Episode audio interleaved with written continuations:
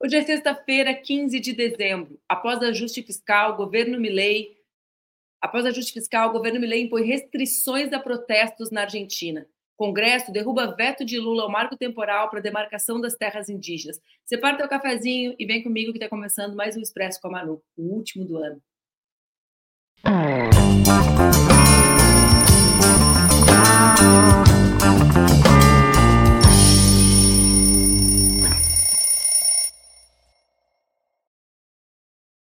Bom dia, bom dia, bom dia. Está no ar mais um Expresso com Manu, meu programa que acontece entre segundas e sextas-feiras, às oito da manhã, aqui nas redes do Opera Mundi, com transmissão simultânea nas redes Ninja. O Expresso, vocês já sabem, pode ser acompanhado ao vivo ou também pode ser acompanhado no formato podcast. Hoje, 15 de dezembro, o nosso último cafezinho do ano da graça de 2023. O Expresso vai ter uma pequena pausa, umas férias para dona Manuela, para dona Laila, para dona Luísa, para vocês também tirarem férias de mim, sentirem saudade. A gente vai ter uma pausa entre hoje, dia 15, e depois a gente volta no dia 8 de janeiro, segunda-feira.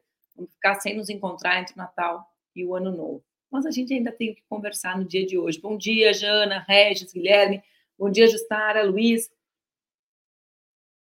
a galera do Expresso que está chegando. O governo de Javier Milei criou um protocolo de segurança. Protocolo de segurança é o novo nome que eles deram às medidas de repressão. Para que esse protocolo? Para impedir bloqueios de ruas, vias e pontes e manifestações na cidade de Buenos Aires, que é, como nós sabemos, o epicentro dos grandes protestos argentinos. A medida foi tomada dois dias após Milei lançar o seu primeiro pacote de arroxo fiscal, o que tende a acelerar o avanço da inflação e, justamente, como nós sabemos, conhecedores da Argentina que somos, impulsionar os protestos populares. Além disso, as medidas foram adotadas antes da manifestação que acontece no próximo dia 20, que relembra o massacre da Praça de Maio, da Praça de Maio, na capital argentina, durante a crise de 2001. Ou seja, no dia 20, semana que vem, há um protesto chamado para lembrar, rememorar os, o massacre que aconteceu em 2001. Eles já anunciaram essas medidas. O protocolo se chama anti-piquetes. É até, até engraçado porque quando falaram durante a crise de 2001, eu me lembrei dos piqueteiros, né? Piqueteiros, eu sou. Os piqueteiros que tomaram as ruas da Argentina, que ocuparam fábricas fechadas, colocaram as fábricas fechadas, como era o caso da Bruckmann, inclusive me lembro porque eu estava lá no dia, para produzir, né? E o protocolo de Javier Milei se chama exatamente Protocolo Anti-Piquete. E foi anunciado por quem? Pela ministra de Segurança, que é Patrícia Burris. Patrícia Burris, vocês se lembram, adversária de Javier Milei, representante da direita mais tradicional, da, da, direita macrista, né? fez parte do governo de Maurício Macri e agora é a ministra de Segurança de Javier Milei, que implementará o pacote, o protocolo anti, anti-piquetes. Uh, diz a Patrícia que isso faz parte de uma política de leis para manter a ordem pública. Milley repetiu isso diversas vezes durante a campanha. Burris prometeu usar força proporcional à resistência ao lidar com os bloqueios nas ruas. Ela disse que, abre aspas, se ocuparem as ruas, haverá consequências. Vamos ordenar o país para que as pessoas possam viver de paz. Para aí, antes de nós vermos o vídeo de Patrícia Burris, uh, Laila, eu queria aqui só lembrar vocês de algo que eu tenho, uh, né, que é importante a gente pensar. O, no governo de Maurício Macri, eles tentaram aprovar a reforma dos jubilados, a reforma da Previdência Argentina. O povo foi para as ruas, manifestações intermináveis ao estilo argentino, manifestações muito, muito uh, persistentes do povo argentino, das trabalhadoras, dos trabalhadores, dos setores médios. O que aconteceu? Bloquearam uh, a aprovação da reforma da Previdência na Argentina naquela ocasião. Burris faz parte desse governo, nos lembrando o meu mantra para falar de Javier Milei. A direita se abraça rapidinho na extrema direita. O governo de Javier Milei é um governo dirigido por Milei, mas que poderia ser chamado de governo Maurício Macri II, né? É uma junção da direita tradicional, antiperonista argentina, com essa direita uh, que se auto-intitula anarco-capitalista. Vamos ver o vídeo da Patrícia Bullrich? Bueno, en primer lugar, el anuncio ya está hecho. Las calles no se toman. Así que que sepan que si se toma la calle va a haber consecuencias. Eh, no es un problema de anunciar, ya, ya se sabe que vamos a ordenar el país para que la gente pueda vivir en paz, llegar a sus trabajos, llegar a las escuelas eh, o a donde tenga que ir. Así que el anuncio está hecho. O anúncio está feito, não é uma questão de anunciar, né? Nós tiraremos as pessoas das ruas, ou seja, é uma repressão anti-manifestação popular, né? É, é, impressionante a lógica e a, a nenhum disfarce, né, gente? A, a, ausência de disfarce de Patrícia Burris, tanto ao aderir ao governo de Javier Milei, mostrando que não é uma composição política pela necessidade de maioria no Congresso, mas que é uma aliança sólida, que a direita tem, a direita tradicional, né, que meu amigo Geraldo Pizarello chama de direita extrema, a direita extrema está sempre pronta para abraçar a extrema direita, como nos mostra Patrícia Bullrich. Ela disse ainda que haverá sanções para quem levar crianças aos piquetes, porque não vai permitir que as usem como escudos o que é também uh, nitidamente uma manifestação ante a participação das mulheres trabalhadoras, que são as maiores prejudicadas pelas políticas de diminuição do Estado. Né? Cada vez que o sistema de saúde público, cada vez que a educação pública é diminuída, os trabalhadores sofrem os impactos.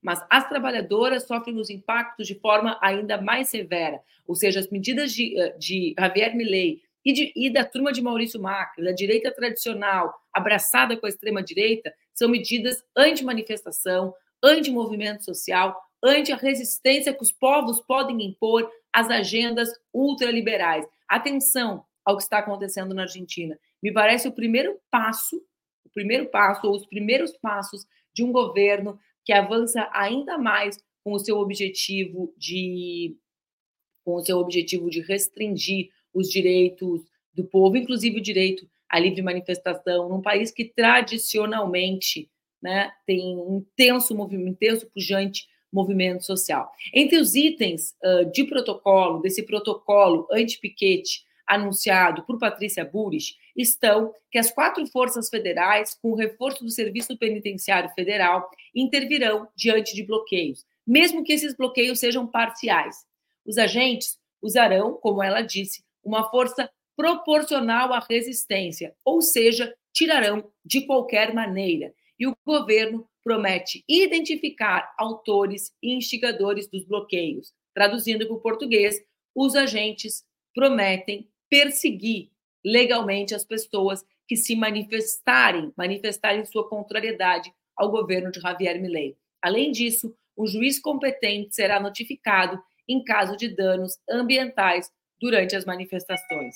Para completar, os custos ligados às operações de segurança serão cobrados das organizações ou dos indivíduos responsáveis e haverá um registro das organizações que participam desse tipo de protesto e que agem como porta-vozes das manifestações. Vocês percebem aqui que há uma, uma busca de fechamento, né? de impedir, é um, é um o, o, chamado protocolo anti-piquete do Milley, ele busca restringir uh, de uma maneira redonda, circular, né? Pro, uh, impondo, uh, impondo restrições às organizações, impondo restrições financeiras às organizações, impondo restrições aos indivíduos, penalizando judicialmente a quem se manifestar. Então é algo é algo que chama atenção e que, e que não pode ser menosprezado o que está acontecendo nesse momento com o chamado pacote anti-piquete de Patrícia Burris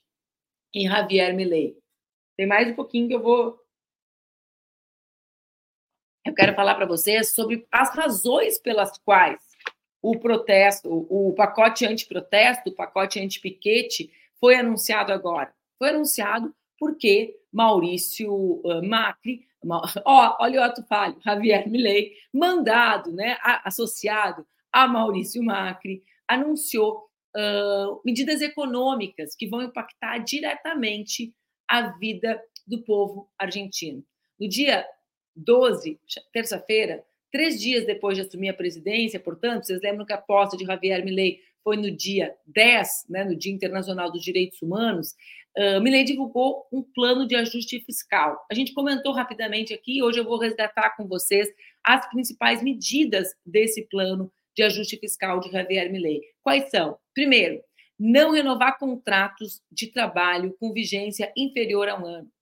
Interromper por um ano a publicidade do governo na imprensa, reduzindo os ministérios de 18 para 9 e as secretarias de 106 para 54. Sobre os ministérios, tem um debate interessantíssimo acontecendo na internet. Eu, por exemplo, gente, acompanho o trabalho de algumas pessoas da Argentina, uh, né? Mesmo o próprio Milley, eu sigo ele nas redes há uns bons dois anos, eu tenho uma, uma militância muito próxima com diversas organizações da Argentina.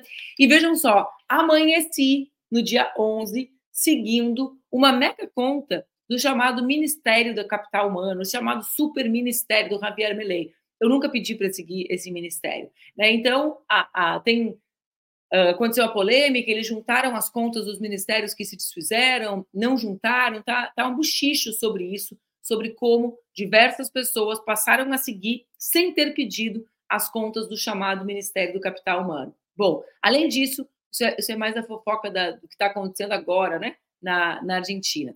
Além disso, o pacote também reduz ao mínimo as transferências do governo nacional para as províncias, ou seja, o dinheiro do governo central, do governo argentino, para os estados, o que eles chamam de províncias é, é parecido com o que nós chamamos de estados. Não vai ter não vão ser promovidas licitações de obras públicas e cancelarão as licitações das obras que ainda não começaram a redução dos subsídios para energia e transportes. Já há uh, a redução de subsídio para os transportes, já há uh, indícios né, de grande uh, de grande aumento de tarifa de passagem. Não, Guilherme, não, não é uma conta fake, não, viu, Guilherme? É uma a conta verdadeira do Ministério de Capital Humano, que eu me refiro, tu pode acompanhar no página 12, que, aliás, é um bom espaço para que todos acompanhem a política e os acontecimentos da Argentina. Bom, além da redução dos subsídios para energia e transportes, também foi anunciado nesse pacote, nesse pacote Javier Milei, a desvalorização da moeda argentina com a fixação do dólar em 800 pesos. Hoje, o peso custa menos de 400. E também a troca do sistema de importações por um que não exigirá informações em licença prévia. Como eu falei para vocês na própria terça ou na quarta-feira, Milley advertiu que os próximos meses vão ser duros e que as coisas devem piorar antes do que ele diz supostamente melhorarem. Ele alega que tenta evitar uma hiperinflação. Bom, o resultado a gente vai ver nos próximos dias, porque com certeza as medidas de Javier Milei vão, uh, vão impactar no transporte público, vão impactar no aumento do preço dos alimentos, vão impactar no aumento do preço dos aluguéis, que é um dos problemas dos argentinos, vai impactar no aumento de número de pessoas sem trabalho, sem emprego, pessoas convivendo, porque a gente, você sabe, o investimento público em obras públicas é uma das dinâmicas uh, de garantia de políticas anticíclicas para garantir a movimentação uh, econômica, né? E então a crise, ah, o que tudo indica, uh, ele próprio já diz, né? A, a crise vai piorar os próximos meses vão ser duros. E o que eles fazem é tentar impedir o povo de reagir, de reagir com protestos na rua. Então, eles fazem os anúncios econômicos e depois cerceiam o direito do povo contra, uh, protestar contra as, uh, os absurdos que eles promovem. É tradicional, né, gente? Não vamos longe. Nessa semana, no estado do Rio Grande do Sul, governado por Eduardo Leite, eles simplesmente cercaram o Palácio, a Assembleia Legislativa, só podiam entrar os deputados pela garagem dos carros dos deputados. Para quê? Para votar um pacote de educação. Né? Os grandes inimigos do governador do Rio Grande do Sul são as professoras da rede estadual. Chega a dar vontade de rir né? da maneira como ele se protege de mulheres educadoras que estão em sala de aula, que muitas vezes conciliam as rotinas das suas próprias maternidades, dos cuidados, né, com os salários baixíssimos pagos pelo governo Leite, mas essas aí são as grandes inimigas, as grandes inimigas dele que fizeram com que ele impedisse a manifestação e a entrada na Assembleia Legislativa. Né? Então, percebam que é o que eu disse lá no início: o governo é de Javier Milei, o Javier Milei tem, tem essa. Uh, se reivindica um anarcocapitalista, faz parte desses caras que ficam ali com Orbán, né, com Bolsonaro, mas na prática, gente, na hora H, é o governo de, de Maurício Macri, junto da direita tradicional, junto dessa galera que, que a gente conhece, como, de, como diria minha avó, de cor e salteado. Vocês conhecem essa expressão? Tomar mais um pouquinho do meu café, porque. Ai, ai. Vamos falar. Eu vou falar com. É, é Twitter, né? Agora a gente conversa sobre isso já Deixa eu falar com vocês sobre a votação da derrubada dos vetos ontem numa sessão conjunta do Congresso Nacional. Você sabe, né, que quando as matérias são aprovadas, né, aprova na Câmara, aprova no Senado ou vice-versa, a gente chama de ping-pong no sistema bicameral, né? Aprova numa casa, aprova na outra, Câmara e Senado, ou Senado e Câmara. Se a segunda casa não fizer mudanças, ou seja, se o texto do Senado for aprovado da, com o mesmo conteúdo, com o mesmo texto, como a gente chama, na Câmara, ele vai direto para a sanção presidencial. O presidente pode sancionar ou pode vetar. Quando o presidente veta, ele envia depois o chamado pacote de vetos, né? São vários vetos juntos, às vezes são vetos integrais, às vezes são vetos de uma parte, às vezes são vetos de uma, um artigo da lei, né? Que, enfim. E aí esses vetos são submetidos ao Congresso Nacional. A votação de vetos, ela, em geral, não é uma votação tensa, porque são votações de pequenos ajustes que o governo promove nos textos. Essa, como você sabe, não era a expectativa da votação do veto ao marco temporal. Vocês lembram? Quem não lembra, quem não entende do marco temporal, a gente fez um programa inteiro aqui no Expresso com a Manu, explicando o que era o marco temporal, quais eram os impactos do marco temporal. Mas vamos lá. É um bom cafezinho, né, gente? Quando eu tô sozinha. E a Luísa da produção põe pouca foto, pouco vídeo, me abandona, nem café eu consigo tomar direito no programa, tá vendo? Aqui, 6h15 da manhã, e eu já estou reclamando que não estou tomando café. Vamos lá. Na sessão conjunta, o que é sessão conjunta? A sessão conjunta é a sessão que vota os vetos, né? Conjunta entre Câmara e Senado. O Congresso derrubou o veto que o presidente Lula fez ao trecho de uma proposta que estabelece um marco de temporalidade, um marco temporal, portanto, para a demarcação das terras indígenas. Na Câmara, o placar entre os deputados, atenção, Riter, é isso que eu quero falar para a gente conseguir discutir política para 2024. Na Câmara, o placar entre os deputados foi de 321 votos a 137 pela rejeição do veto. No Senado, 53 votaram pela derrubada e 19 a favor da manutenção. Guardem esses números: 137 e 19. Já já a gente conversa sobre eles. Com a queda do veto, o texto vai à promulgação, ou seja, passará a valer a tese que estabelece que os povos indígenas somente terão direito à demarcação de terras que já eram tradicionalmente ocupadas por eles no dia da promulgação da Constituição Federal, ou seja, em 5 de outubro de 1988. Segundo a proposta, áreas sem ocupação de indígenas, áreas sem ocupação de indígenas ou com ocupação de outros grupos nesse período não podem ser demarcadas. Vocês conseguem entender? Eh, aqui está o centro da proposta do chamado marco temporal cria uma data, né? temporal é de tempo mesmo, temporalidade, cria uma data de reconhecimento do domínio dos indígenas sobre as terras. Né? Para mim, essa data uh, é, ela é o inverso, né? porque quem ocupou as terras não foram os indígenas, né? Os indígenas eram donos de toda essa terra, é bom lembrar. Segundo essa proposta, vamos, desculpem, gente, eu fiquei, eu fui, eu, eu fui ler o Lucas e fiquei rindo, porque o Lucas mandou um nossa tão grande e eu pensei que tinha acontecido algum problema no programa, aí era nossa sobre meu cabelo. Muito obrigada, uh, Lucas. Mas vamos lá, já falo sobre isso, Lu. Olha só, a derrubada do veto é, de certa forma, uma derrota do Palácio do Planalto. Por quê? porque o Palácio tentou, nos últimos meses, costurar acordos para a manutenção da decisão que Lula havia tomado em outubro. Ontem, o líder do governo no Congresso, meu querido amigo senador Randolph, repetiu durante a sessão a defesa da manutenção do veto. Quem é contra? A chamada bancada do agronegócio. A pauta reuniu apoios dos parlamentares de partidos da chamada base aliada e também da oposição, em uma espécie de demonstração de força com relação à decisão do Supremo Tribunal Federal.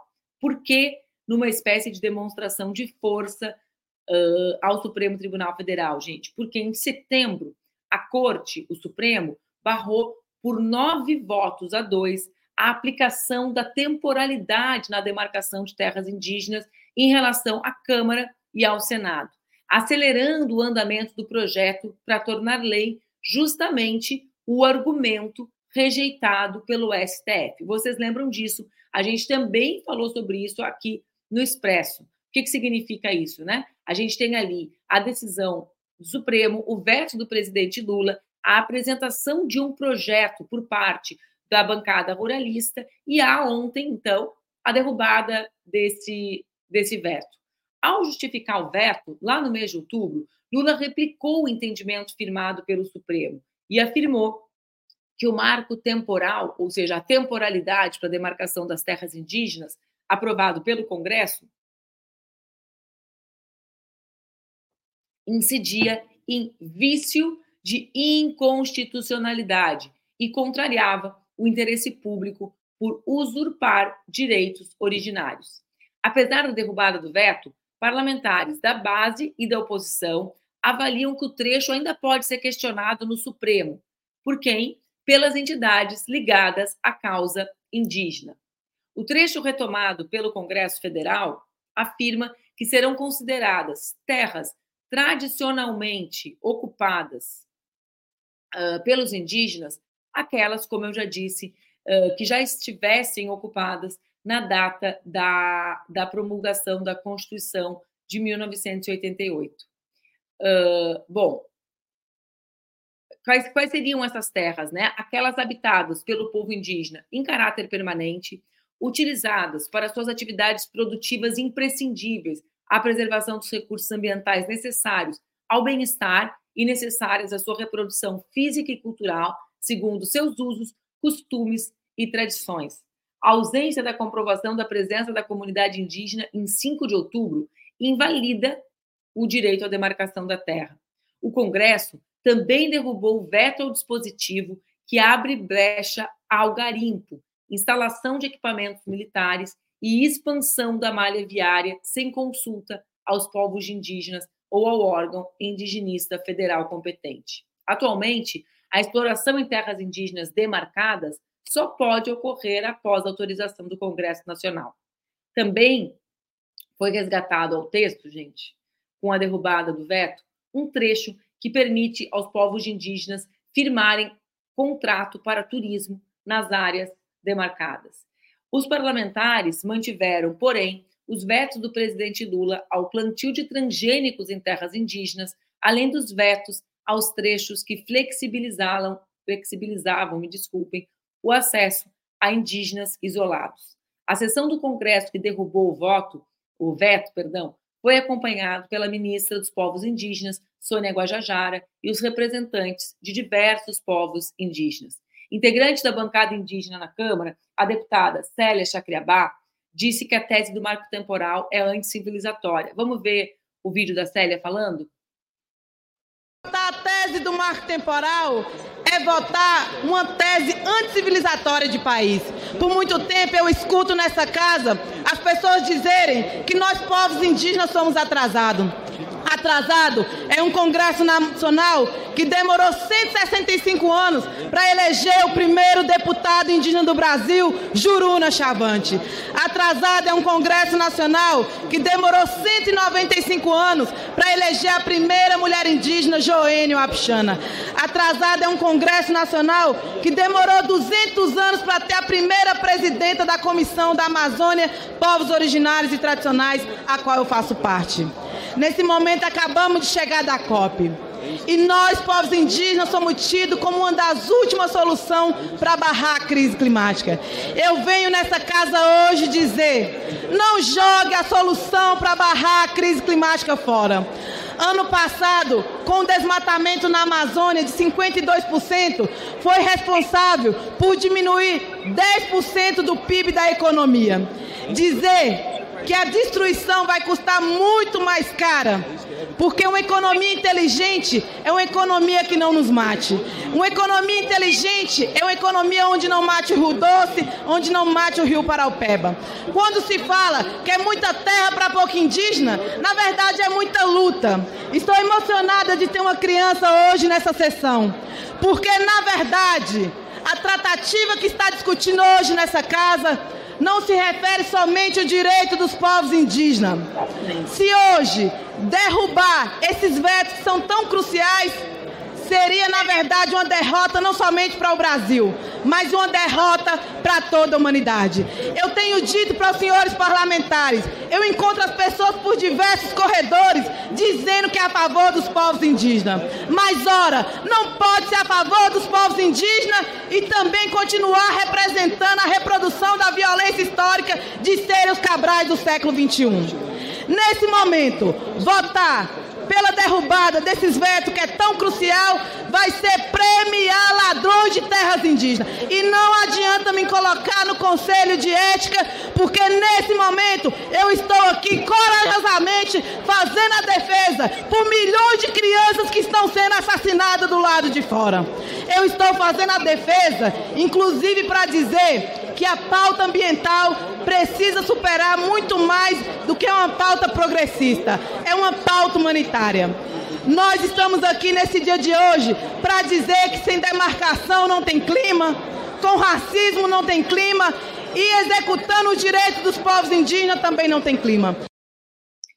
Obrigada, Laila. O discurso da série foi maravilhoso, né? É, porque também faz um resgate histórico da dificuldade do Brasil olhar para si próprio. Eu fiquei pensando muito ontem, né, de como a gente uh, fala que essa é uma derrota dos povos originários, dos povos indígenas, uma derrota do governo. Na verdade, essa é uma grande e fragorosa derrota do nosso país, né, desse sonho que nós uh, tentamos realizar e que os setores mais atrasados da elite insistem em nos fazer manter no lugar de sonho, né? O sonho desse Brasil que consegue se desenvolver aproveitando a potência da floresta da região amazônica e mantendo a floresta em pé, né? O sonho desse país que cumpre um papel no mundo, né, na disputa sobre os rumos do planeta, como cumpriu na COP com Marina, mas que honra esse papel nas suas ações e na prática. Ontem ainda a ministra Sônia Guajajara afirmou que vai acionar a AGU para dar entrada no Supremo Tribunal Federal com uma ação direta de inconstitucionalidade, uma chama, a chamada ADI. A ministra destacou que a corte já decidiu pela derrubada da tese jurídica em torno da temporalidade da lei.